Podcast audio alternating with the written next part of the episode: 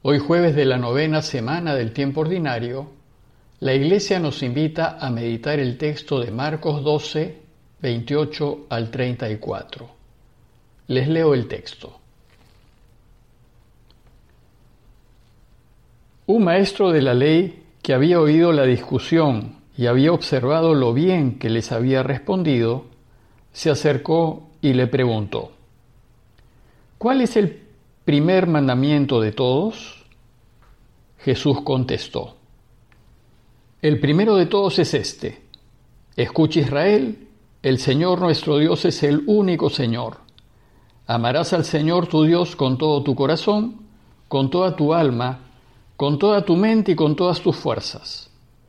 El segundo es este, amarás a tu prójimo como a ti mismo. No hay otro mandamiento más importante que estos.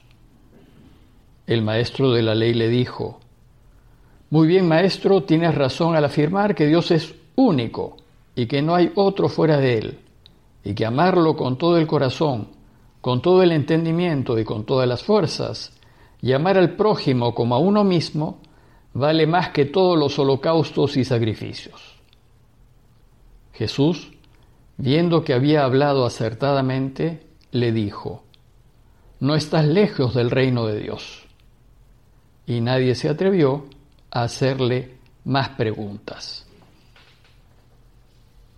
Recuerden que este capítulo 12 de Marcos que estamos reflexionando empezó con una discusión con algunos sumos sacerdotes, maestros de la ley y autoridades mientras Jesús se paseaba por el templo. Ellos cuestionaban la autoridad que Jesús tenía para echar a los mercaderes del templo. Después discutirá con algunos fariseos y partidarios de Herodes, y por último con algunos saduceos.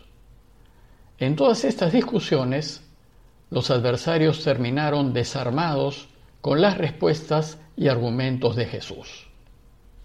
En el texto de hoy, Jesús continúa en el templo y Marcos nos dice que se le acercó un maestro de la ley que había oído la discusión con todos ellos y había observado lo bien que les había respondido.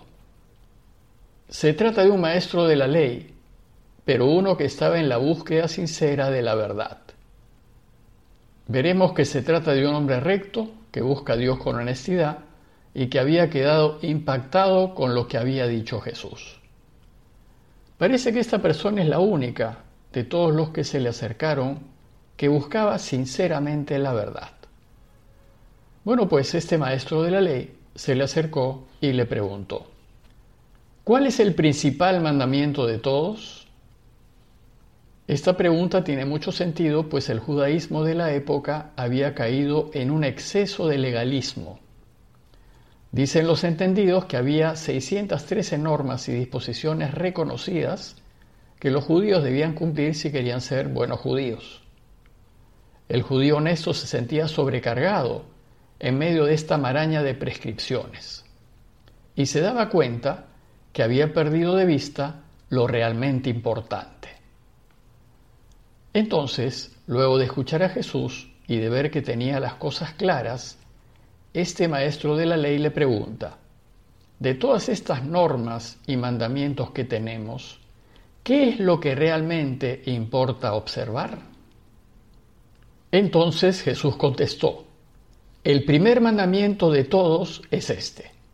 Escucha Israel, el Señor nuestro Dios es el único Señor Amarás al Señor tu Dios con todo tu corazón, con toda tu alma, con toda tu mente, con todas tus fuerzas.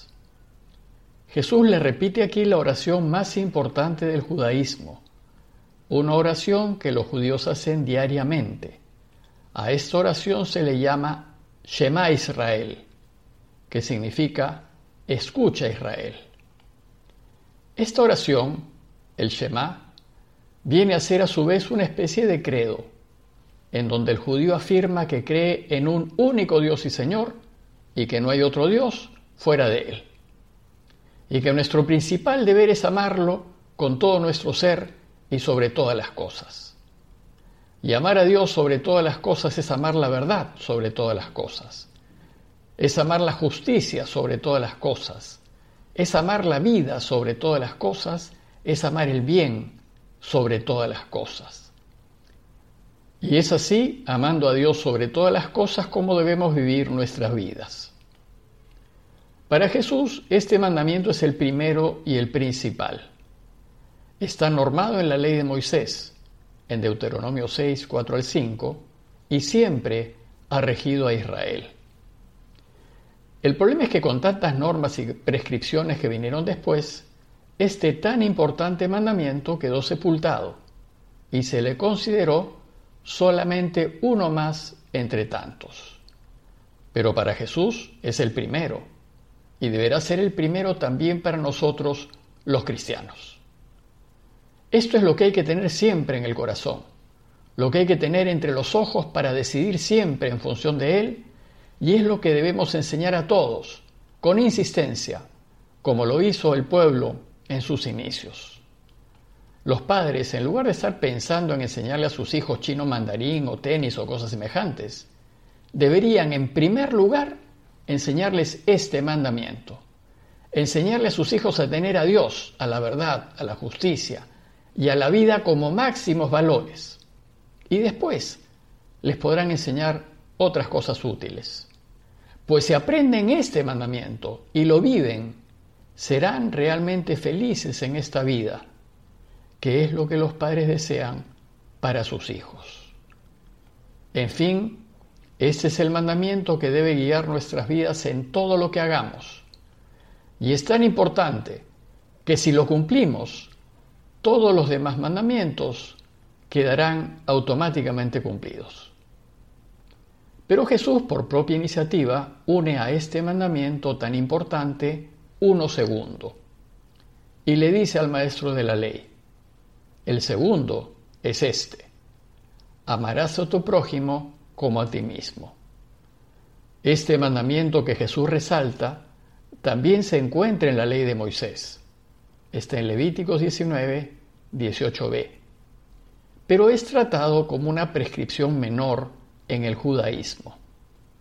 Y aquí lo que hace Jesús es unir el amor a Dios y el amor al prójimo. ¿Y por qué? Porque si uno ama a Dios, va a querer complacerlo en todo. Y lo que a Dios más le place es que nos preocupemos de los demás en la misma medida en que nos preocupamos de nosotros mismos. El verdadero cristiano es aquel que ama tanto a Dios que va a querer hacer en todo su voluntad. Y la voluntad de Dios es que amemos al prójimo. En el cristianismo, el amor al prójimo está inseparablemente unido al amor a Dios. Y esta certeza estuvo tan arraigada en sus orígenes que el apóstol Juan escribe lo siguiente.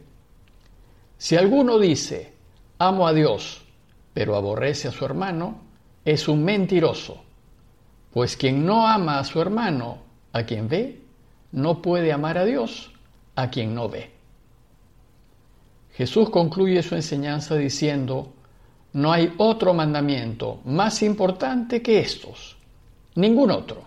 Este único mandamiento doble resume todas las enseñanzas del camino de Jesús. Quien quiera seguir a Jesús, esto es lo único que tiene que hacer y si lo hace, será feliz. Al oír esta explicación de Jesús, el maestro de la ley queda satisfecho y le dice, Muy bien, maestro, tienes razón al afirmar que Dios es único y que no hay otro fuera de Él, y que amarlo con todo el corazón, con todo el entendimiento y con todas las fuerzas, y amar al prójimo como a uno mismo, vale más que todos los holocaustos y sacrificios. Como diciéndole, esto es lo que yo también había pensado y había meditado en mi corazón y ahora me confirmas que estoy en el camino correcto. Sin embargo, el relato de hoy concluye con una extraña afirmación de Jesús, pues dice el texto que Jesús, viendo que había hablado acertadamente, le dijo, bueno, pues es extraño porque la pregunta inicial no fue de Jesús, sino del maestro de la ley. Y lo único que hizo el maestro de la ley fue solamente repetir lo que había dicho Jesús. Algunos especialistas bíblicos piensan que se trata de un añadido tomado de una tradición paralela. Pues como saben, los autores de los evangelios recogen distintos relatos de dichos y hechos de Jesús que circulaban en sus comunidades para después unirlos y estructurarlos para componer sus obras. Lo que hay que rescatar es la enseñanza final de Jesús. Pues al maestro le dice, si cumples este único mandamiento doble, no estás lejos del reino de Dios. Es decir, si lo haces, ayudarás a Dios a que reine y a que este mundo sea mejor. Y el relato termina diciendo, y nadie se atrevió a hacerle más preguntas, dando por concluidos, por el momento, los cuestionamientos a Jesús.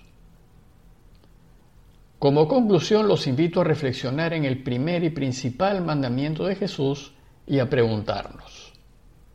Primero, ¿realmente amo a Dios sobre todas las cosas? ¿Estoy dispuesto a defender la verdad, la vida y lo que es justo por encima de mi familia, de los que quiero y de los que tengo? ¿Estoy dispuesto a perder a mi familia, a lo que quiero y a lo que tengo, por defender a Dios sobre todas las cosas? Y segundo, ¿qué tanto hago lo que Dios quiere? ¿Me preocupo de los que están a mi lado, de mi familia, de mis amigos, de mis empleados, de mis dependientes, de quienes me cruzo por la calle? ¿Los trato como deseo que me traten a mí? Pidamos por todos los que sufren esta emergencia sanitaria y demostremos que amamos a Dios preocupándonos por hacerles la vida más fácil. Parroquia de Fátima, Miraflores, Lima.